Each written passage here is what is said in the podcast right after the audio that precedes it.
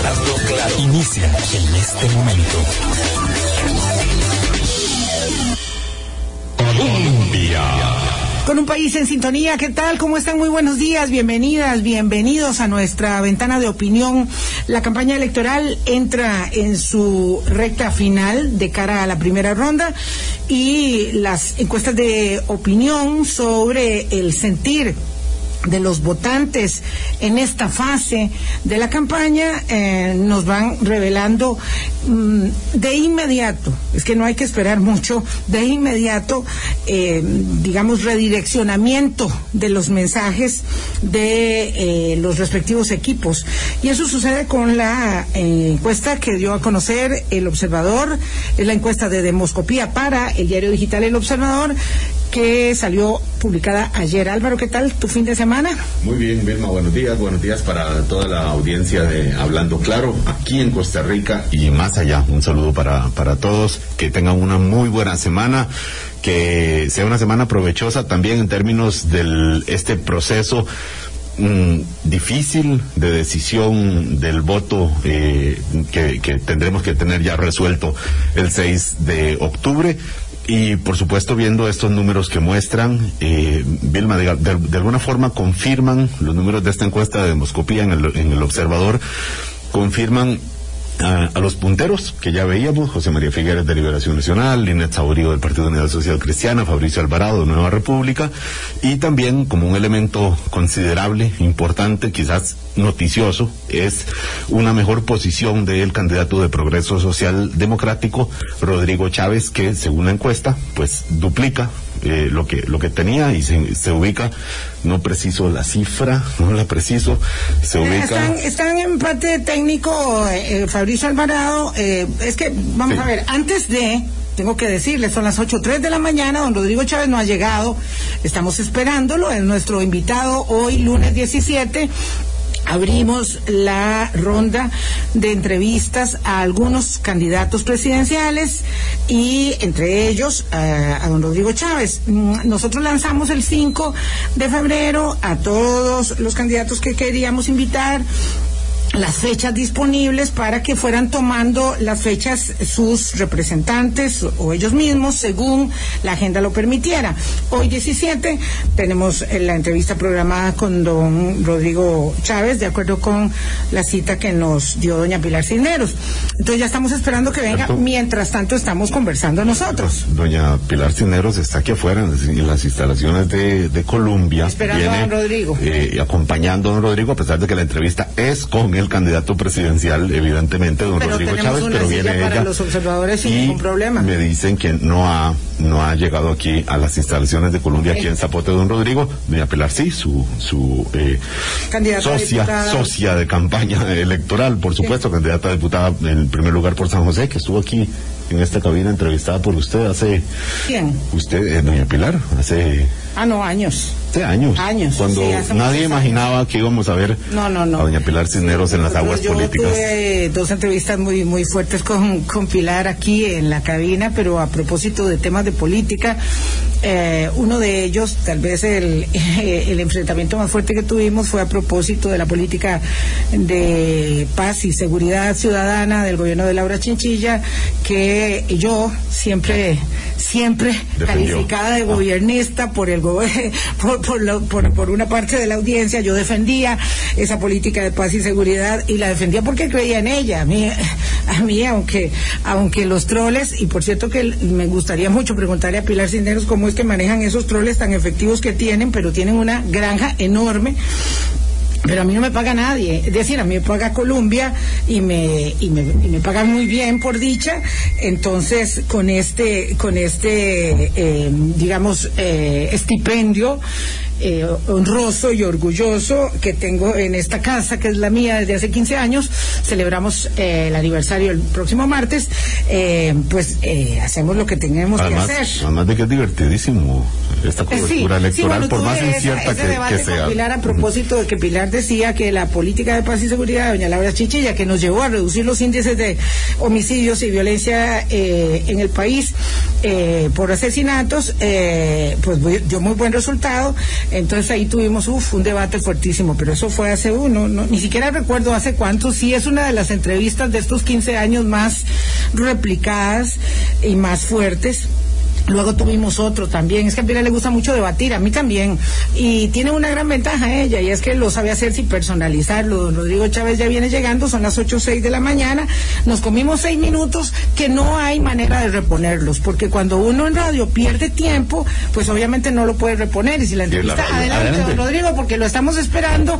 Si la entrevista en radio pierde tiempo, pues la dinámica ya no se. Doña Pilar, ¿puede por favor pasar? Y aquí tenemos una sillita para usted con muchísimo gusto.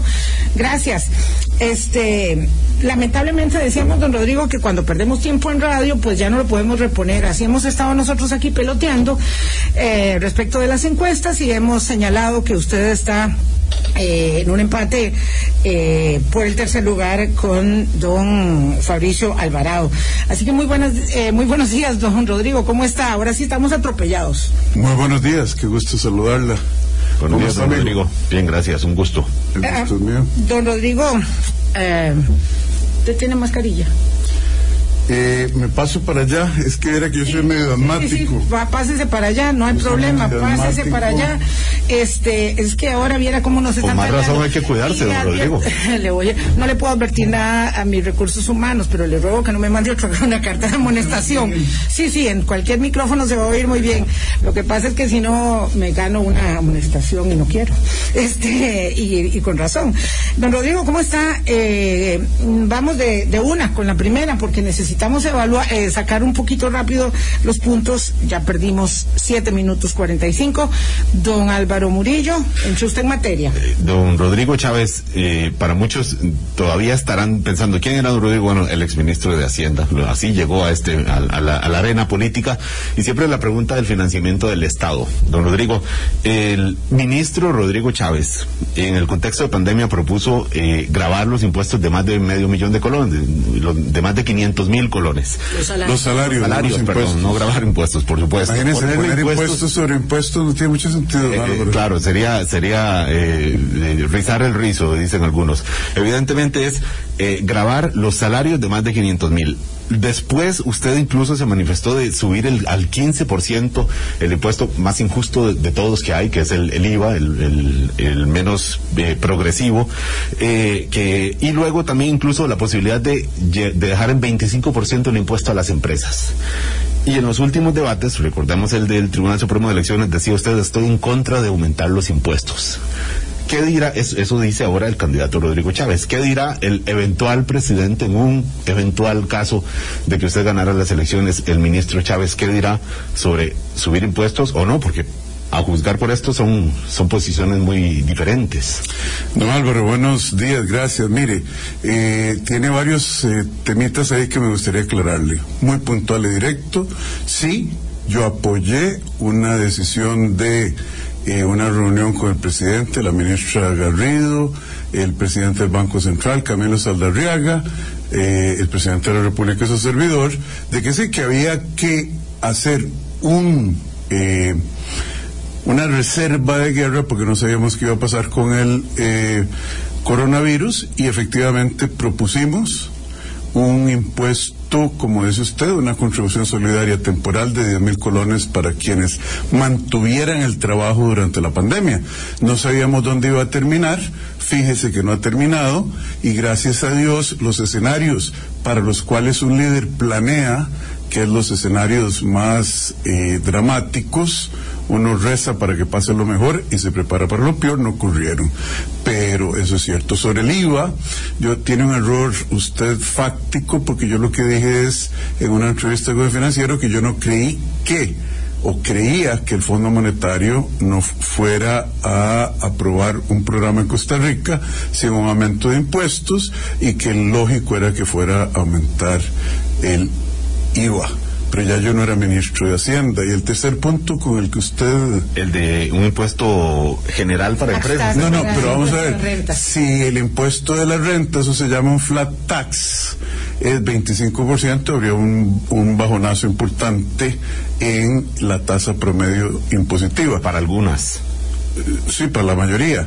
Eh, la pregunta no era que yo lo estaba proponiendo, yo lo que estaba diciendo era que era una de las opciones que había que considerar para simplificar, para simplificar el sistema tributario.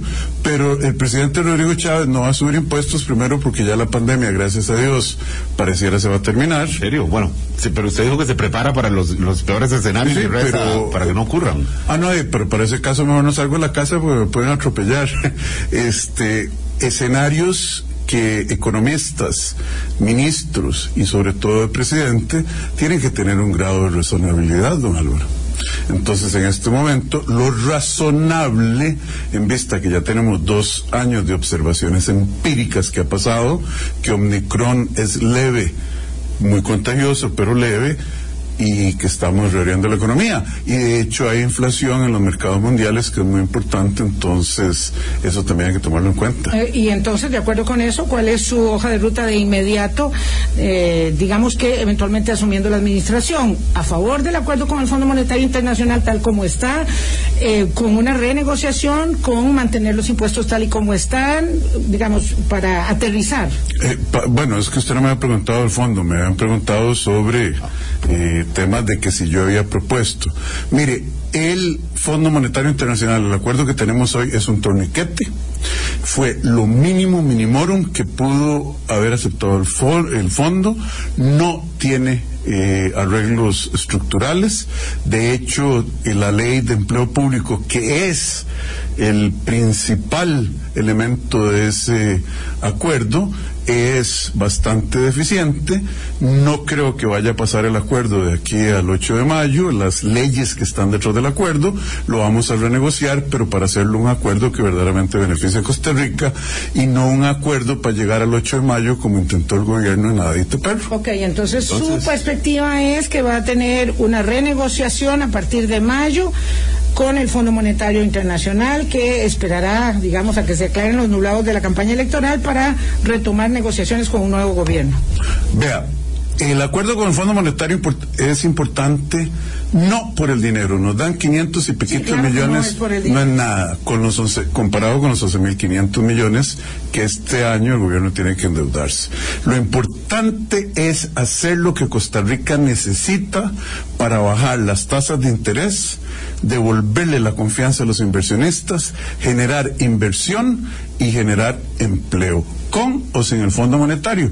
Yo estoy seguro que el programa que nosotros estamos eh, vamos a proponerle al fondo como gobierno va a ser un programa mucho mejor que el actual y que va a lograr esos objetivos. Claro, considerando los tiempos legislativos, la reacomodo de las fuerzas y la previsión de que tenga muy pocos diputados en la Asamblea Legislativa, que eso no es, digamos, ninguna este, eh, eh, elucubración, sino que parte del realismo de la fragmentación parlamentaria y política del país. ah, requerirá evidentemente mucho tiempo para la negociación con el fondo y con la fracción parlamentaria o con la Asamblea Legislativa para poder cuajar eso. Le da tiempo, usted, el economista, el que conoce los números y el estado de liquidez de la Bolsa de la Hacienda Pública, para llevarse todo el año 22 en esos trances. Mire, eh, la negociación con el fondo es rápida. La negociación que es la más importante es dentro del país. Si los diputados y diputadas son responsables, yo creo que nos va a dar tiempo porque el desastre fiscal PAC es de tal profundidad que este yo creo que el país sabe y los diputados tienen que saber que hay que moverse muy rápido. Los actuales han sido responsables, don Rodrigo, los actuales diputados. Algunos sí, pocos.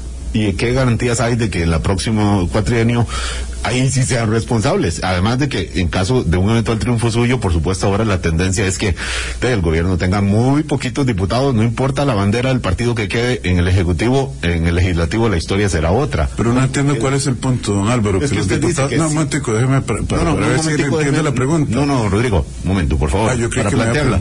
Gracias. Sí, es con base en que dice que la próxima, el próximo cuatrienio, si los diputados son responsables, si se logran estos objetivos, cuando los antecedentes, usted lo está diciendo, con el cuatrienio actual y probablemente para atrás también, no necesariamente son así. No, yo dije algo que por definición es cierto. Si los diputados son responsables, entonces lo vamos a lograr rápido. Yo aquí entonces el llamado a la gente que nos está viendo es vote por diputados responsables como doña Pilar Cisneros, doña María Marta Padilla, eh, doña Acuña, etcétera. No, no, pero es que me está interrumpiendo. el tema es. Perdón, don Rodrigo. Bueno, es, si usted quiere hablar, hable. Todo lo que usted quiera. No, no, no. Usted es la dueña de Churuco, doña Vilma, yo soy muy respetuoso. Don Rodrigo, este, por el lado de la sorna, ¿verdad? Del sarcasmo que usted está usando con mi colega Álvaro Murillo y conmigo, pues no vamos a ninguna parte. Nosotros no estamos candidateándonos a nada. Entonces, usted llegó tarde y necesitamos, ah, usted sabe cuál es su tono, don Rodrigo, usted llegó tarde y necesitamos aprovechar el tiempo. Entonces, usted empieza aquí a dar su lista de diputados para que la gente vote, eh, la gente que está interesada, que lo coloca usted en este puesto en la encuesta de demoscopía, evidentemente va a buscar eh, sus candidaturas, las de sus diputados. Entonces, este, muchas gracias. Eh, entonces, digamos, debemos continuar. doña Vilma, yo soy muy respetuoso y pues sí, es lo que usted siempre dice, pero no lo es. Cuando yo no entiendo una pregunta, tengo que preguntar porque me interesa preguntarlo, eh, contestarlo. por eso le hablaba de realismo político, don Rodrigo. Usted propone lo que propone y seguro que hay muchos eh, radioescuchas ahora que le parece bien, más o menos, bueno, pero dependerá finalmente de que haya diputados responsables en la Asamblea Legislativa. Y ahí, cuando hablamos de negociación política y de tonos y de capacidad de, de, conciliar y buscar acuerdos, eh, don Rodrigo, ¿usted qué ofrece para eso?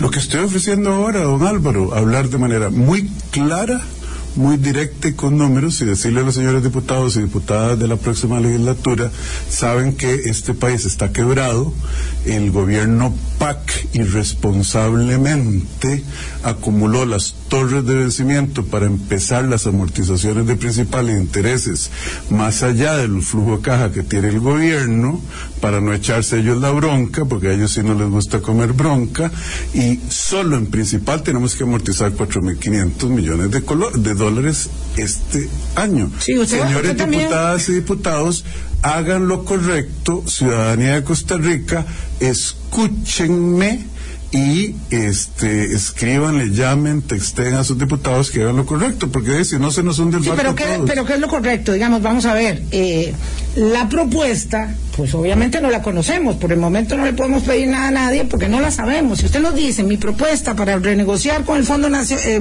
Monetario Internacional es esta, a estas alturas de la campaña, nosotros diríamos, aquí hay una propuesta que no ha presentado ni Figueres, ni Saborío, ni Feinsack, ni Villalta, ni Alvarado, que es la ruta.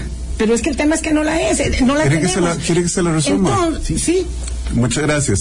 La propuesta que nosotros tenemos es muy sencilla, es reasignar eh, las partidas eh, presupuestarias. Primero, vamos a presentar una ley para eliminar 3%, 1.800 millones del PIB de eh, gasto fiscal, es decir, de exenciones que tienen amigos y amigotes de los gobiernos anteriores. Eso, es como elevar impuestos, ¿no? Lo digo, porque quien tiene el impuesto y ahora tiene la exoneración y le dirán, mira, ya no, ya, no tiene esa exoneración, esa gente dirá, ah, ahora me van a aplicar el impuesto. en la práctica es elevar impuestos. Muchas gracias, don Álvaro, pero son eh, no es elevarle impuestos, es que pagan los impuestos. No, yo lo entiendo, pero en la práctica, sí, claro. Gracias.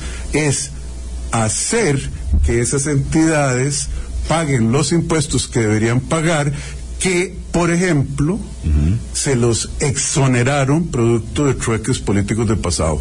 Si usted, usted le puede llamar eso lo que usted quiera, hay 1.800 millones de dólares al año, don, don Álvaro.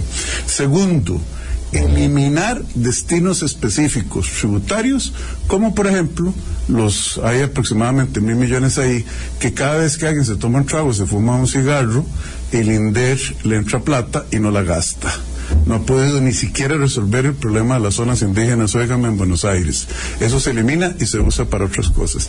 Tercero, quitar las partidas, eh, las, las parafiscales. Usted me va a decir, de eso es elevarle impuestos a alguien. No, eso es quitarle el regalo que le dio Liberación Nacional al Infocop del 10% de las, de, las, de las utilidades del Banco de Costa Rica, del Banco Nacional y del INS.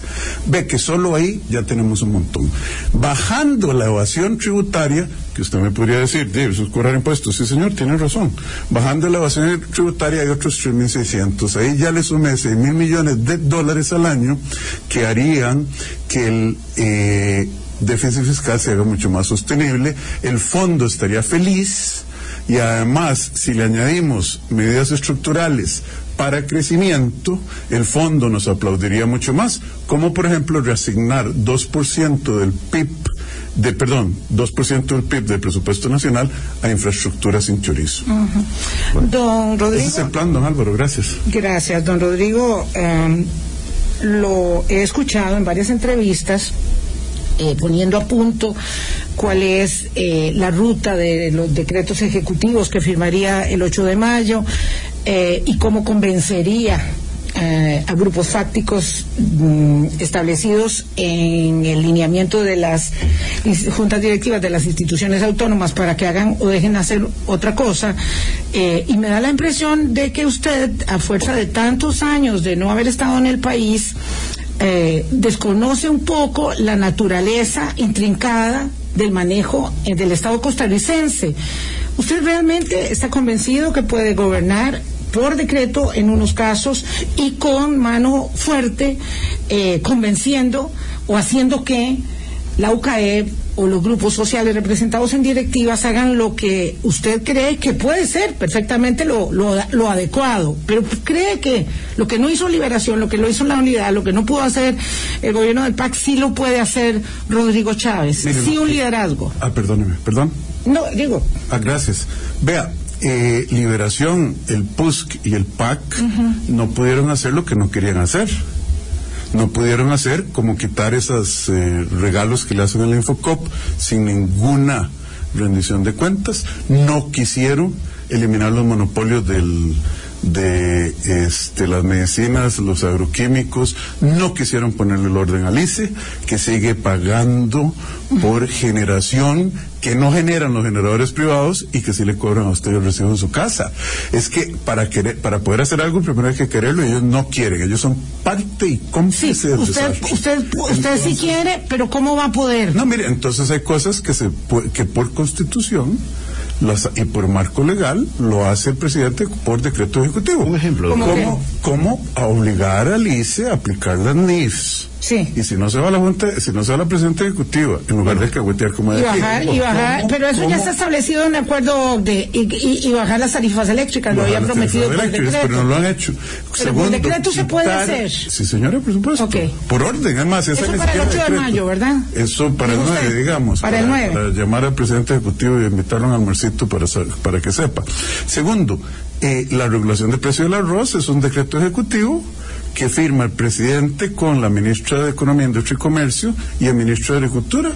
Entonces, sí, el hecho de que estén apretando al productor agropecuario de campo al que siembre y cosecha arroz y al consumidor para favorecer a cuatro industriales se hizo por decreto ejecutivo. Yo lo voy a quitar por decreto ejecutivo, doña Irma.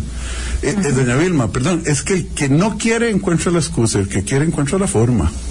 Don Rodrigo, podemos conceder que al ser su partido un partido completamente nuevo, usted una figura completamente nueva, con digo, el paso por Ministerio de Hacienda eh, fue, fue como la puerta de entrada, nada más. ¿Verá cuánto duró uno cruzando una puerta? Bueno, eh, eso duró usted de ministro de Hacienda.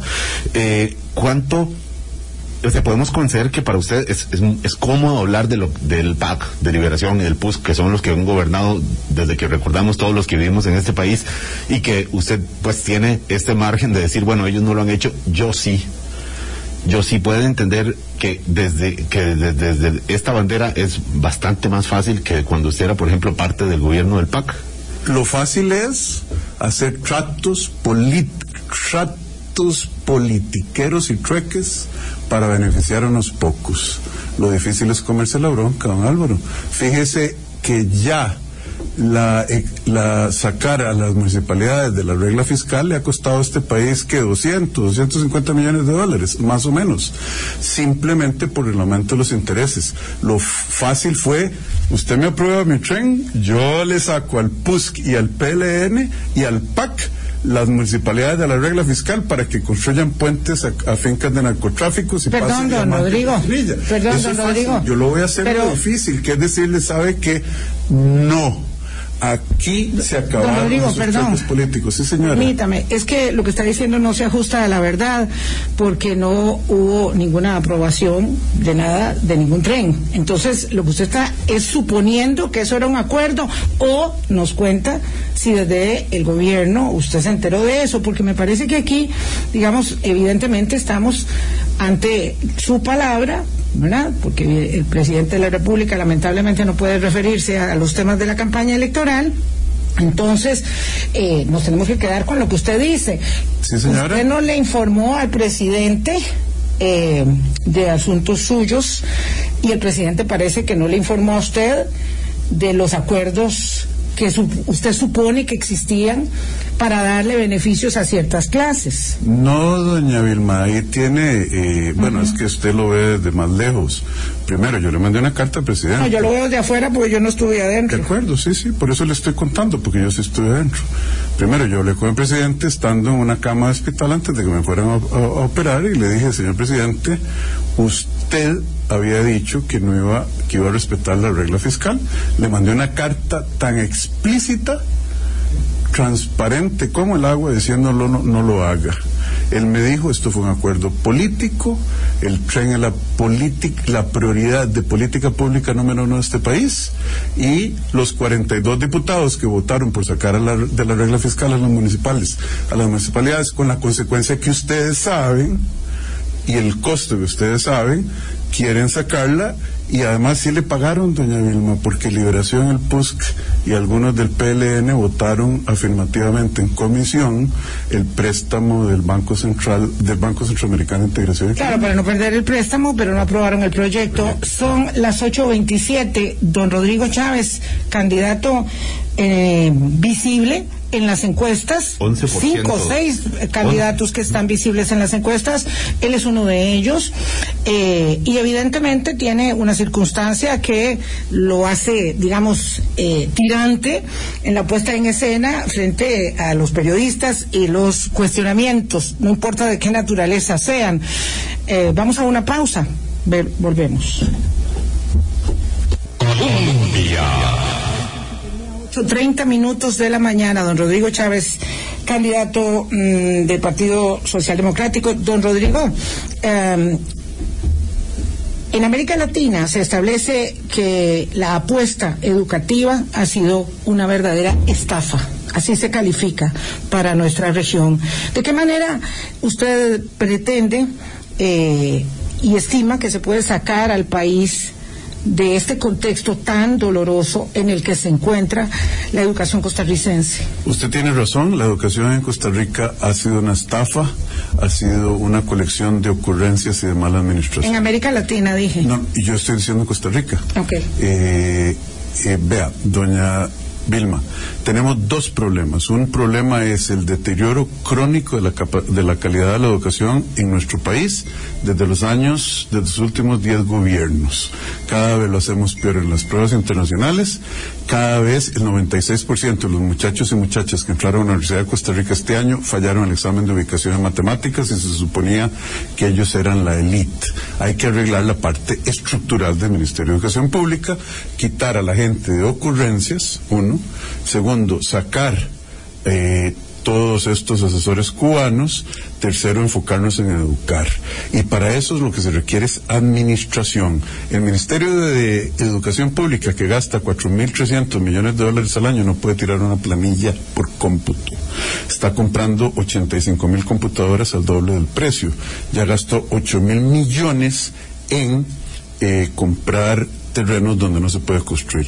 99% de los eh, educadores tienen una nota de 100 o de 10. Sí, cómo no. Eso, eso no, no nos va a llevar a ninguna parte y esa es la parte estructural. Sí. La parte que aceleró la pandemia, producto de la incapacidad de Fonatel y de Sutel de conectar al país y de, y de dar equipos, esa parte es una parte que hay que identificar a los niños de quinto sexto grado que no saben leer y escribir en estos momentos, darles tutorías intensivas y muy doloroso. No va a pasar nadie, ningún niño o niña, ni se van a regalar bachilleratos hasta que estén al día. O sea, usted pretende que ellos vayan, digamos, eh, que se queden, como decíamos nosotros, Yo- que se queden y que se queden y que se queden y que no aprueben el año hasta que no estén las condiciones, pretendo- supongo yo, eh, de la mano del mejoramiento de la calidad de los educadores, porque si no es imposible y no se pueden cambiar esos educadores que están amparados al servicio civil. Por eso es que, claro, el diagnóstico está clarísimo en el estado de la educación y en mil estudios más. El tema es cómo cambiar el estado de la situación. Mire, los educadores de Costa Rica son gente maravillosa. Yo me he reunido con muchísimos de ellos. El problema no son ellos, el problema son los mandos medios, los jerarcas. Ah, ok. se- Los educadores están bien. Los educadores son gente buena en promedio. Ok. Habrá uno que otro. ¿Se ha visto los Entonces, me- pero me acaba de decir que la mayoría tiene nota 100 y Ah, que sí, usted pero estima... es que, no, no, es que no, el problema no son los educadores, el problema es que los directores de las escuelas le dan 100 a todos porque no tienen ningún que los directores de las escuelas son educadores.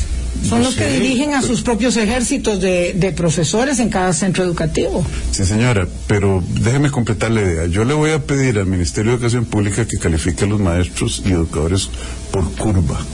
Que me diga quiénes son el 10% mejor y quiénes son el 10% que necesitan ayuda. Una curva que no permite regalarle la nota a todos. El problema, volvemos a lo mismo, el problema no es el director, el problema no es el educador, el problema es el jerarca que permite que no haya evaluación y que no haya corrección. Uno. Usted me dijo, ¿usted quiere que los chiquitos se queden se queden se queden? No. Yo quiero que cuando un chiquito pase de quinto a sexto sepa leer y escribir, porque si lo pasamos de sexto a séptimo y sigue acarreando los defectos de la educación, cuando llegue a ser un adulto no va a poder ser productivo. Pero vamos a el, el arreglo, perdona Álvaro, de los problemas de la educación es un arreglo, digamos, estructural de, larga, de, lar- de largo aliento. Entonces, con estas educadores que dice usted que están eh, con la calidad adecuada, con esta circunstancia que tenemos hoy, revertir esa estafa educativa, ¿usted estima será posible? a propósito, digamos, del establecimiento de una curva y a propósito de eh, que usted le dé unas órdenes al Ministerio de Educación para que haga unas políticas educativas eh, desde el Ejecutivo, dictadas desde, eh, desde la Casa de Gobierno. No dictadas con la ayuda de expertos nacionales e internacionales, sabiendo que el Ministerio de Educación es un nombramiento importantísimo y no como dijo eh, José María Figueres, ay Rolando, no te, a Rolando Araya, Rolando, no te puedo dar una diputación, te ofrezco el Ministerio de Educación Pública. Sí, eso ya lo ahí- hemos escuchado. Ahí es donde está la irresponsabilidad de, por ejemplo, había mil baños, eh, mil escuelas sin baños. Don, don Rodrigo, vieras qué montón de veces hemos escuchado ese, esa explicación que- suya, Esta- No, ese cuento de los baños. Sí, no, yo, yo- lo hemos Es oído muchas veces. Es para demostrar, doña, doña Vilma, las ocurrencias de este, de este gobierno y de muchos gobiernos. Y entonces, vea, dos problemas. El agudo, el problema que nos está matando, que es el apagón educativo. Eso solo se puede arreglar con ident- identificando a los educandos, dándoles tutorías especiales y sí, asegurarnos que cuando pasen de grado sepan lo que tienen que saber. Doloroso, pero hay que hacerlo, porque si no estamos dañando a esta gente. Y la parte estructural del Ministerio de Educación Pública se arregla como tal, estructuralmente, con políticas como las que está aplicando Vietnam, que no es un país rico, no es Finlandia ni Suecia, y nos dejó requete votados, un país más pobre Sí. y, y más complejo. Yo lo he escuchado- yo lo escuchado haciendo- en Eh, sí, yo lo he escuchado haciendo algunas elaboraciones eh, y sobre Singapur o sobre Vietnam eh, y, y- y entiendo claramente hacia dónde apunta, digamos, su expertise, su conocimiento.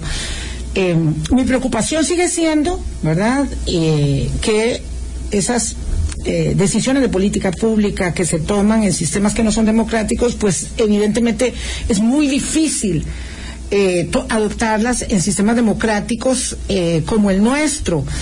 Y por eso le decía que su ausencia de tantísimos años en el país eh, denotan digamos, una intención que puede ser muy noble, muy loable, pero que implica, digamos, un ejercicio bastante vertical del ejercicio del poder que ojalá digamos, eh, usted pudiera hacer lo que se impone, pero me parece inviable, don Rodrigo. Pero, doña Vilma, de las cosas que yo le agradezco a Dios y de las cosas que yo creo que son beneficiosas para la ciudadanía de este país de que yo llegue, es que la gente que ha estado solo en Costa Rica piensa que Costa Rica es el mundo y que solo esto hay. Y él no se puede, él es difícil. Suecia. No, pero hay mucha gente que ha ido y venido y. Perdón. Suecia es una democracia. Así es. Irlandia, Irlanda es una democracia. Este, todos los países de que nos dejan requete regados como Corea del Sur son democracias. Sí, Yo estoy sí. dando ejemplo de Vietnam porque es un país pobre, complicado, ma- eh, corrupto, que dijo, ¿saben qué? Este se puede hacer y se está haciendo, pero no, yo no quiero copiar nada de los vietnamitas, de los vietnamitas ni de los cubanos. ni No, de no, yo no digo que los quiera copiar, el tema es cómo hacerlo en este tienen país. sistemas educativos de lujo porque saben administrar el sistema de educación. No hay nada en el destino ni en el ADN de los costarricenses que diga que nosotros tenemos que ser tan mediocres como estamos siendo. Y a mí me parece una apología, un, un perdonismo decir es que es- aquí son así las cosas. No, no, no, yo no estoy no, planteando eso, le estoy diciendo cómo es posible, cómo le parece posible hacerlo, si usted eh, nos plantea que unas cosas por decreto, que otras cosas simplemente llama a un grupo y lo convence. Entonces, esto es lo que me da pie para considerar eh, la posibilidad real de lo que usted plantea. Esto es lo que le estamos eh, señalando. Pero No, me bueno, parece excelente, vamos muchas gracias. a, a otro tema. Son las 8.39 minutos de la mañana. Don Rodrigo, ha habido eh, un ir y venir. Evidentemente de esto hemos conversado y es necesario establecerlo porque eh, va quedando asentado que hay medias verdades en el establecimiento de en lo que el Tribunal Administrativo del Banco Mundial en su día señaló respecto de un patrón de comportamiento no adecuado de naturaleza sexual en su caso.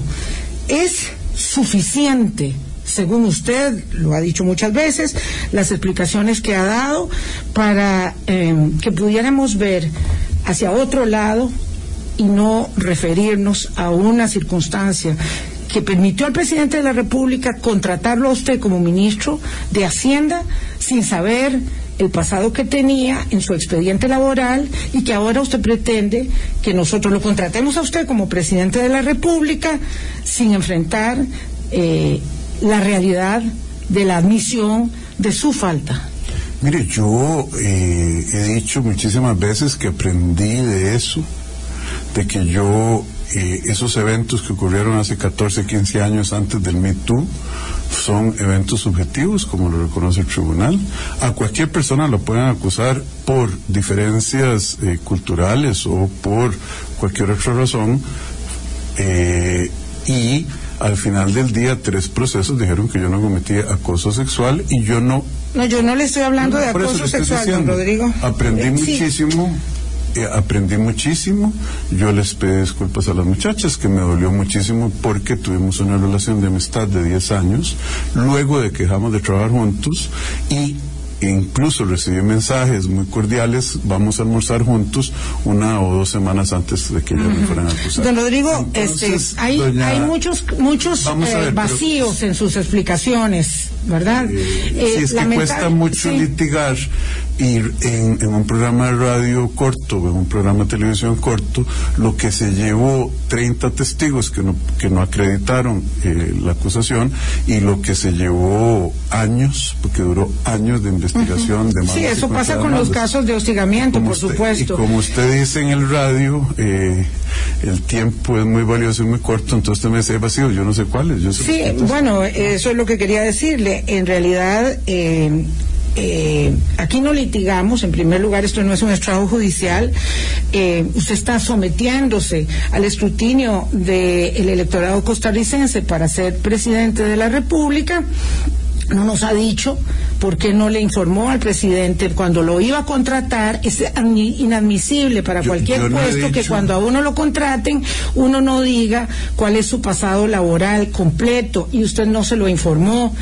Eh, ese es uno. Y ahora tenemos que contratarlo, o usted pretende que lo contratemos como presidente de la República eh, y usted eh, reiteradamente ¿verdad? Evade la responsabilidad que le cabe en ese procedimiento. No digo que no aprendiera, pero yo no le pregunté No, yo, si yo no aprendió. estoy evadiendo nada, doña, doña Vilma. El récord es clarísimo, ahí está, es público. El tribunal desestimó las causas. Pero, doña Vilma, vea, la vez pasada hablamos, porque a mí me llegó también un meme diciendo que la vez pasada de 49 minutos de entrevista que usted me hizo, eh, hablamos 49 minutos de esto. Dígame qué quiere que diga, porque es que eh, eh, están los documentos está clarísimo. Yo puse en mis redes las acusaciones de las muchachas. Puse en mis redes los emails diciendo, después de que ya hemos dejado de trabajar, venga, visíteme a Londres. Es decir, di la evidencia por la cual tres instancias no pudieron encontrar acoso sexual. Un comportamiento indebido, doña Vilma, está bien. Yo lo, digamos que fui demasiado amigable con ellas y con todos mis colegas, pero eso es subjetivo. Sí, Ni siquiera correcto. lo pudieron definir. De hecho, el comportamiento indebido de carácter sexual es porque cuando me dieron a mí el borrador le dije yo tenían comportamiento indebido y yo les pregunté qué Eh, y usted tiene usted dice que yo tengo un cierto sentido humor comportamiento individuo de este modales de mesa comportamiento individuo al manejar ay sí que entonces pusieron de carácter sexual porque de bailar según ellos etcétera. Entonces, dígame qué quiere que diga y continuamos Yo, lo que quiero que diga es, es lo- Sí, señor. la, la respuesta que usted crea más verdadera y más justa, además, para beneficio suyo, para poder responderle la mayor cantidad de preguntas. Sí. Usted dice subjetivo, esto ni siquiera decía que era de carácter sexual, pero el informe, y me corrige usted si estoy, si estoy equivocado, por favor corríjame. sí señor Dice que una de las denunciantes dice que usted le habló. Le, le hablaba temas como de, de, de tener una orgía con seis animales diferentes. Eso no, es así. No, no, no, qué dicha que me preguntan. Bueno, Bueno. gracias, porque la vez pasada doña, doña Vilma fue al, al cambio. Lo que pasó estábamos en un almuerzo. Sí. Y había gente. Y esta muchacha, de una manera que me pareció arrogante, eh, ella- ¿A usted le pareció pensar, arrogante? eh, eh, de lo que ella dijo, y mucha gente piensa que pu- puede pensar de cualquier otro lo mismo, dijo.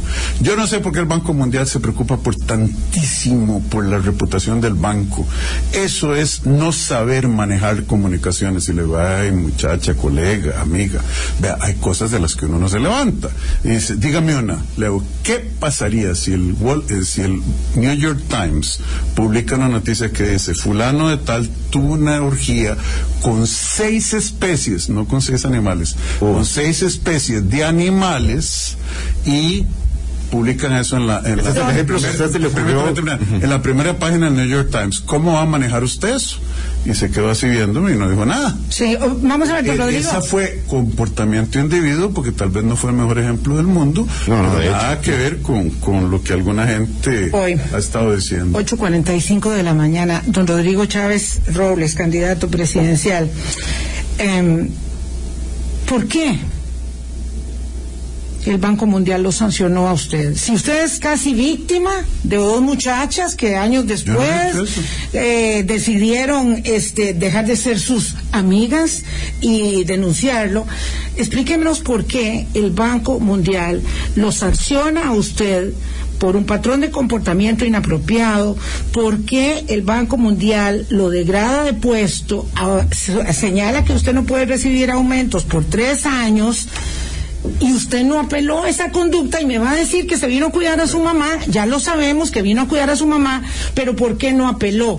La apelación de ese comportamiento que le señala el Banco Mundial, después de años, como son todas las denuncias de hostigamiento, acoso laboral sexual, etcétera, todo eso eh, estaría ahora usted aquí con un cheque diciendo a mi apelación resultó absolutamente eh, válida y yo no tengo nada que deber en este caso. Si usted se fuera a vivir a, Londres un día y, le dejan un parte atrás y usted piensa que nunca va a volver a manejar a San José, es cosa suya, yo respeto la decisión de apelarlo o no. esto, no es un parte, esto es una gran mancha sobre su idoneidad y sobre su credibilidad, don Rodrigo. esto no es un parte, es por el ejemplo. Bueno, doña Vilma. Entonces, yo decidí no apelarlo porque nunca más iba a volver a trabajar al Banco Mundial, porque de hecho el castigo no se me aplicaba porque ya yo no trabajaba ahí y el que no me suban el sueldo me vale poquito porque ya yo no iba a trabajar ahí. Fue una casualidad. Pero volvemos a... De sí, pues, hay, hay diosidencias en el mundo y coincidencias. Entonces, vea, doña Irma, volvemos a lo mismo. Ya yo le he explicado a usted, a la, a la población de este país, lo que pasó. Hubo errores, yo creo que sí. Yo nunca he dicho que yo haya sido una víctima de nadie. Yo lo que estoy es estableciendo los hechos por los cuales a mí no me pudieron acusar de delito mayor. El por qué el banco se sacó de la manga, que, les que le valió un regaño del tribunal, porque el banco eh, eh, creo que pues Banco Mundial acusado de castigado por tribunal por no manejar el caso de Rodrigo Chávez Wall Street Journal no es un periódico cualquiera es un periódico más.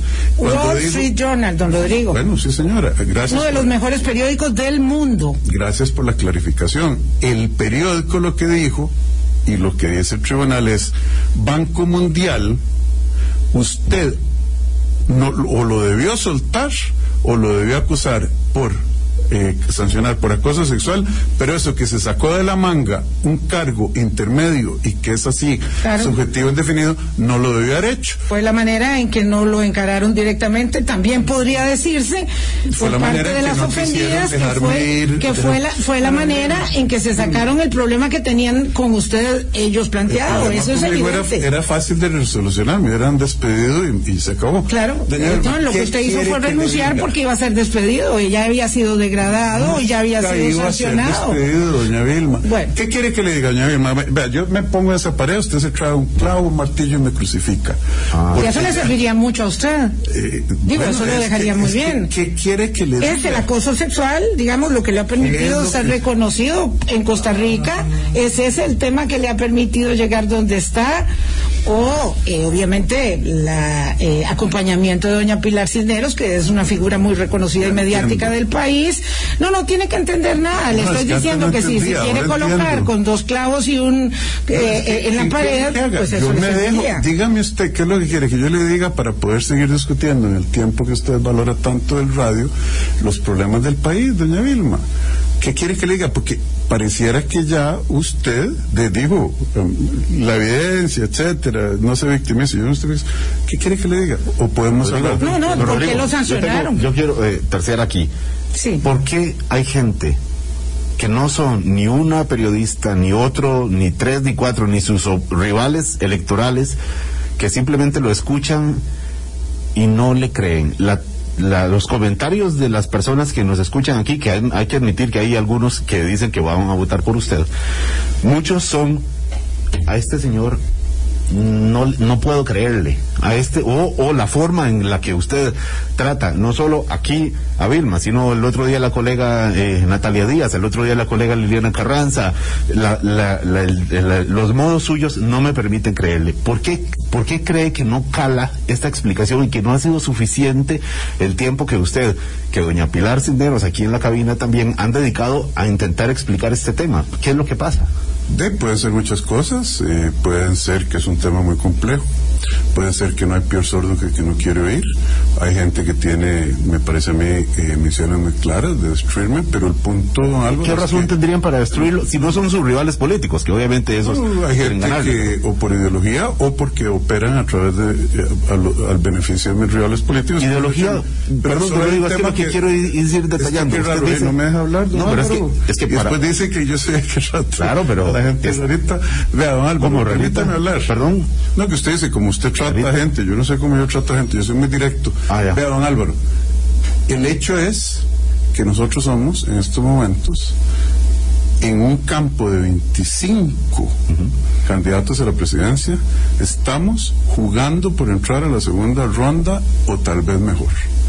Entonces, lo que usted dice que hay gente, habrá siempre gente que no me crea, habrá gente que no le crea a otros candidatos políticos, pero hay una masa de costarricenses que está convencida de que la opción que nosotros estamos proponiendo de, de eliminar el desempleo, bajar el costo de la vida quitar la corrupción que hay en este país, esos tres cánceres, es la opción que Costa Rica necesita y se están fijando en lo importante, no en algo que pasó hace 14 años y de lo cual eh, se ha ya requete litigado. Que no es eh, eso no es importante. Así como a usted no le valió la pena hacer una, uh, como dijo, una apelación sobre el caso, no le, no le importaba mucho, eso no es importante. Es decir, esto, este movimiento mundial que, han, bueno, que ha... ya le dije, ¿qué quiere que le diga?